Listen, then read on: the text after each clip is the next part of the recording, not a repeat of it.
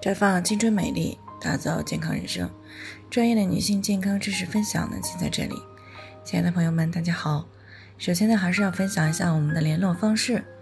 大家可以在我们最常用的聊天软件当中搜索 PK 四零零零六零六五六八，关注以后呢，回复自测进行健康自测，可以更有针对性的了解自己的健康状况。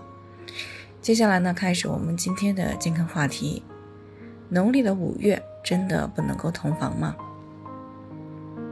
听众方女士呢，昨天过来咨询，说她这两天呢看到了一篇文章，说农历的五月呢最好不要同房，尤其是九毒日更不能够同房。可是呢，她正在备孕当中，就想知道这种传统的说法到底靠不靠谱。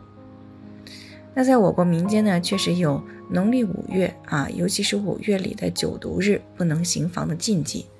所以呢，很多地方呢，在五月呢，都有让女性回娘家住一个月的习俗。不过呢，现在很多年轻人呢，对于这个禁忌呢，都感到很奇怪，觉得不靠谱。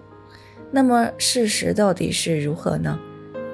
自古以来呢，这个男女同房呢，都是件大事儿啊。这个呢，不仅关系到生孩子，还决定着夫妻之间的亲密关系。那中医呢，对于房事也是非常的重视的，因为男女行房的时候呢，泄的是男女的真精，这个精呢，指的是与生俱来的一种原始物质，是我们生命的根基。中医上认为，精气神是人体生命活动的根本，尤其精是形成天地万物和人类的一种最细微的物质。那人最初的形成呢，就是从父母之精结合开始的。当胚胎形成的时候呢，父母之精就转化成为了胚胎的自身之精，所以呢，也叫先天之精。先天之精呢，是一种原始的生命能量。那说白了，就是我们的家底儿、命根子啊，它储藏在肾里。最重要的是呢，这种先天之精不是想补就能补得了的。对普通人而言呢，是越用越少，但是呢，我们的生长发育要靠它，生儿育女也要靠它，那抵抗外界各种不良的因素呢，而免于发生疾病也要靠它。所以呢，古人呢，把行房看成是一件很重要的事情，要求择时择地等。而农历五月呢，是处于阳极转阴的结变之时。那这个时候呢，人体的阳气也达到了最旺，那火旺至极，所以呢，阳气外散的时候，内里就会变得虚弱。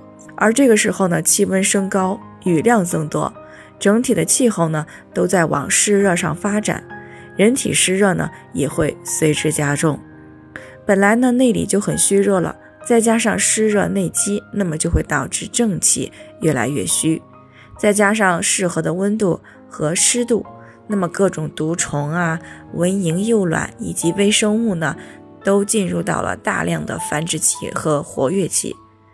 那人体呢，就特别容易受到外在各种病邪的侵袭而发病。那在古代呢，农历五月，因为虫咬、中邪、感染瘟疫、精神烦躁等导致生病、死亡、意外的人呢，是陡然增加的。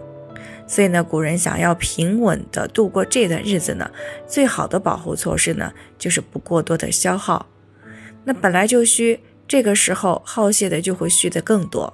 比如出大汗的剧烈活动啊，饮食不节制，吃得过荤、过油、过甜、过咸、过辣，或者是过多、过杂、过寒、过热，那产生不良情绪，大发脾气，或者是悲观抑郁。以及用脑过度啊，思虑过度，以及寻求一些刺激性的活动，这些呢都会消耗过多的气血。而行房呢，消耗的不仅是气血，更重要的是会导致男女精元大伤。